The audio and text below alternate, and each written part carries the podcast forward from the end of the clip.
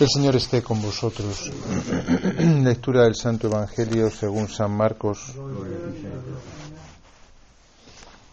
En aquel tiempo Jesús atravesó de nuevo en barca a la otra orilla. Se le reunió mucha gente a su alrededor y se quedó junto al mar.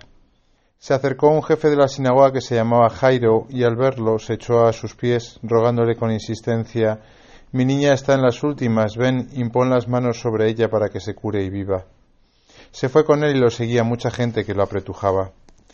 Había una mujer que padecía flujos de sangre desde hacía doce años. Había sufrido mucho a manos de los médicos y se había gastado en eso toda su fortuna, pero en vez de mejorar se había puesto peor.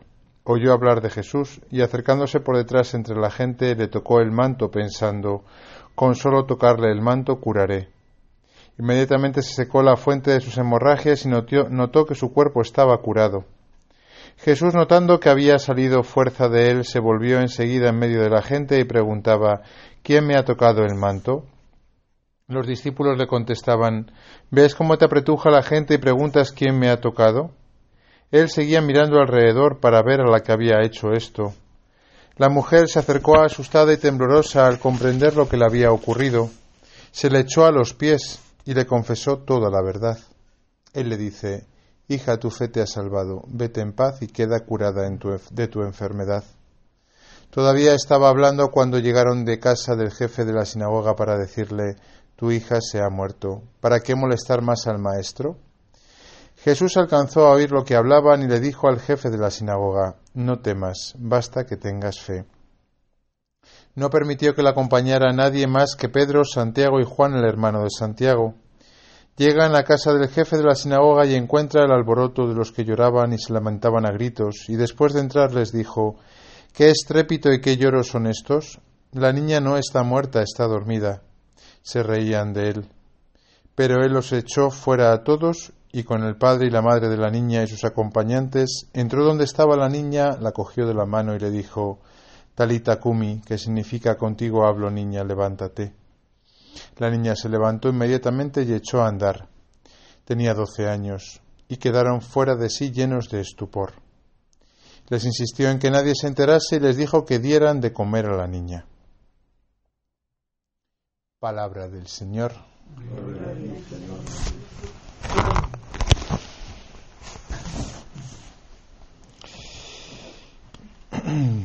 San Marcos nos presenta hoy un relato con dos milagros sorprendentes, desde luego, ¿no? Tan sorprendentes que hay algunos que a la hora de leer los evangelios han tenido que decir que, bueno, porque los, los, los, milagros eran falsos, los milagros de Jesús eran simples símbolos, ¿no? No creo que los símbolos les, eh, les eh, confortasen mucho al padre de la niña y a la mujer, a la hemorroísa, ¿no? O son falsos o son verdaderos. Si son verdaderos son impresionantes. Y si son verdaderos tal y como nos lo relata San Marcos, que así lo creemos, ¿no? Em, vemos el acento que pone Jesús a la hora de, de valorar la fe de aquellos eh, a los que les concede el milagro. Contrasta mucho con el Evangelio del sábado pasado de la tempestad calmada cuando Jesús está en la barca, ¿no?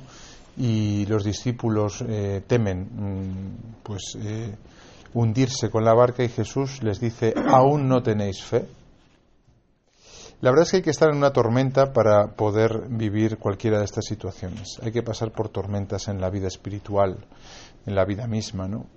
y en esos momentos es cuando se pone a prueba nuestra fe donde realmente eh, vemos si tenemos una fe como estas personas de hoy o si más bien somos reprochables como los apóstoles. Lo cierto es que los apóstoles tampoco hicieron tanto malo. Se estaba hundiendo la barca y Jesús estaba dormido. Lo que hicieron fue despertarle. ¿Por qué Jesús les, les, les regañó? Tenía que haber, eh, tenían que haberle despertado antes, no tenían que haberle despertado. Lo cierto es que Jesús les dijo que no tenían fe. O mejor dicho, les dice, todavía no tenéis fe, aún no tenéis fe después de todo lo que habéis visto. El contraste es esta mujer que le arranca un milagro a Jesús sin él haber querido eh, a propósito eh, hacerlo. Es justo el contraste, ¿no? Y cuando el Señor eh, se encara con ella, le dice, hija, tu fe te ha salvado. Lo cierto es que esta fe de estas personas, ¿no? Que es casi una fe, podríamos decir, una fe un poco ingenua, ¿no? O sea, a veces incluso juzgamos, ¿no? Algunas personas con una fe sencilla, como que son ingenuos, ¿no? Pero lo cierto es que son los que arrancan los milagros del Señor, mientras que los que somos más racionales, ¿no? O somos más calculadores, o somos más lógicos, ¿no? Seguramente nos llevaríamos el reproche del Señor.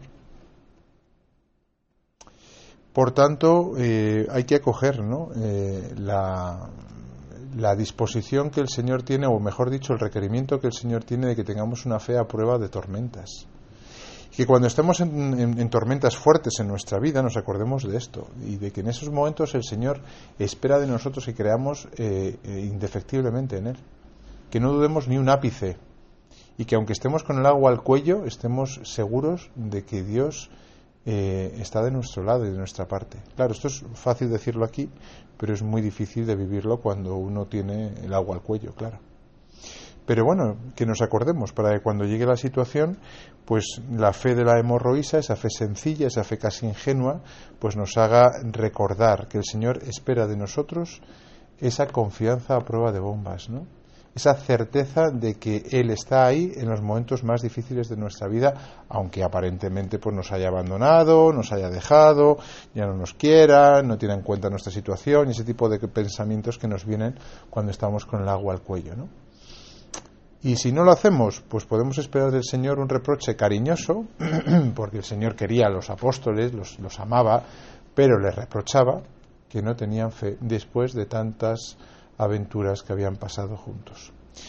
Que el Señor nos conceda un poquito de esta fe de la hemorroísa, de esta fe del jefe de la sinagoga, que era un judío, o sea, era bueno, como Jesús, pero me refiero a que no era un discípulo habitual del Señor, no, no parece que sea un converso que se hubiese transformado ¿no? a, la nueva palabra de Cristo y que sin duda después de este milagro pues le seguiría. ¿no? Que experimentemos también nosotros en nuestra vida cómo el Señor ha ido socorriéndonos y por tanto cómo debemos ¿no? de tener una fe eh, cada vez más grande a pesar de que las tormentas en nuestra vida puedan ser también cada vez más grandes.